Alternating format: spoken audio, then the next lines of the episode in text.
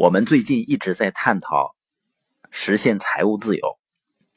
我相信呢，很多朋友可能心里会觉得自己好像没有途径，这个可能性呢也不是很大。那现在叫社群经济时代，它真的是很多的不可能变成可能。有的朋友可能会觉得社群经济。跟自己有什么关系呢？实际上就跟刚改革开放的时候，你会发现大多数人也觉得那跟自己好像没什么关系，可以个体经营了，那跟自己有什么关系呢？自己有一份不错的工作，而且那个时候还看不上做生意的。小平同志说呢，允许一少部分人先富起来，多数人想这跟我有什么关系呢？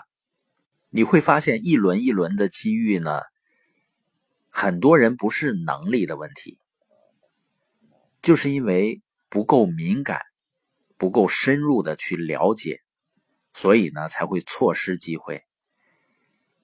那任何人的成功呢，实际上是有机遇的因素的，但是更重要的因素呢是把握机遇的想法。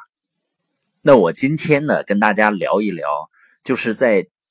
当今这样的一个时代，我们不管做任何的一个行业，我们都应该具备的一种思维，叫社群思维。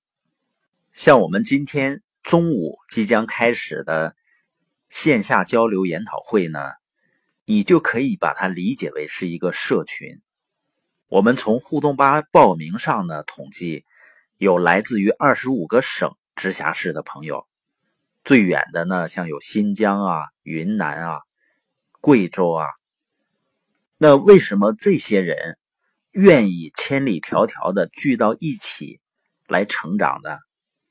那一定是这些人呢，有着相同相近的价值理念或者兴趣爱好，人们才会聚到一起。所以呢，社群它一定是得有一个主题，它跟。社群发起人的思想是有关系的。你比如说，李逵要是做社群，他肯定是做斧头帮。那这个社群呢，不是说有了互联网才有社群或者有社群思维，而是因为有了互联网呢，让建立社群变得更高效，让我们去寻找到知音更便捷。那我们说志同道合的人，或者说兴趣爱好相同的人聚到一起就是社群。当然呢，过去呢都是线下的社群，也没有线上连接。这样说呢，就是从有了人类以来呢，就有社群的存在。那形成社群的一个核心是什么呢？就是内容，而且这个内容呢是要真正的叫以人为本。就是以别人的利益为本，要提供价值。这个内容做的最好的呢，应该还是毛主席他老人家，因为他吸引和影响的人是最多的。像毛主席语录就说嘛：“团结一切可以团结的力量。”对我们来说呢，朋友越多越好，敌人越少越好。那革命发展初期呢，我们都知道啊，那是非常艰难的。被国民党军队追着可哪儿跑？那他怎么才能够去吸引和凝聚那么多的广大群众来跟着他一起来闹革命呢？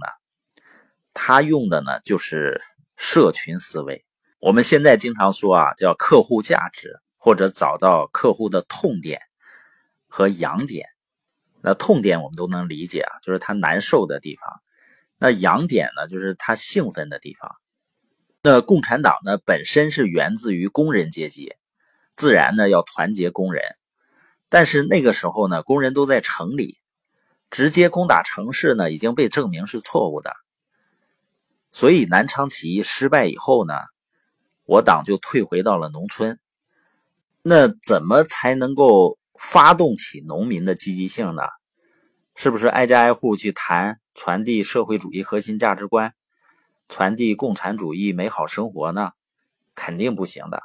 那为什么后来农民都愿意跟着共产党走呢？我们看看农民的痛点是什么？他的痛点肯定是他烦恶这个地主啊、土豪是吧？啊，阶级矛盾嘛，因为地主总剥削他们。那他的痒点呢？他肯定希望有自己的土地啊，不再被别人剥削啊。所以毛主席呢，他就做了一个社群的内容。用这个内容吸引了数以百万、千万计的农民来参加革命斗争。什么内容呢？就叫打土豪分田地。当然呢，共产党军队呢，比如三大纪律、八项注意啊，啊，对老百姓好啊，这些也都很关键。但是你一定要有一个核心的、能够触动人们的东西。我们这个例子呢，不一定说特别的恰当，但是我相信它能够让我们理解到内容的重要性，理解到呢，你一定要能够给别人提供价值。所以今天我们聊的呢，就是社群思维的第一个关键，就是你要思考你能够提供什么样的内容，能够提供什么样的价值给予别人。社群思维呢，甚至被有的人称为是移动互联时代。实际上呢，马上我们将进入叫智能时代，说是这个时代最高段位的思维方式和能力。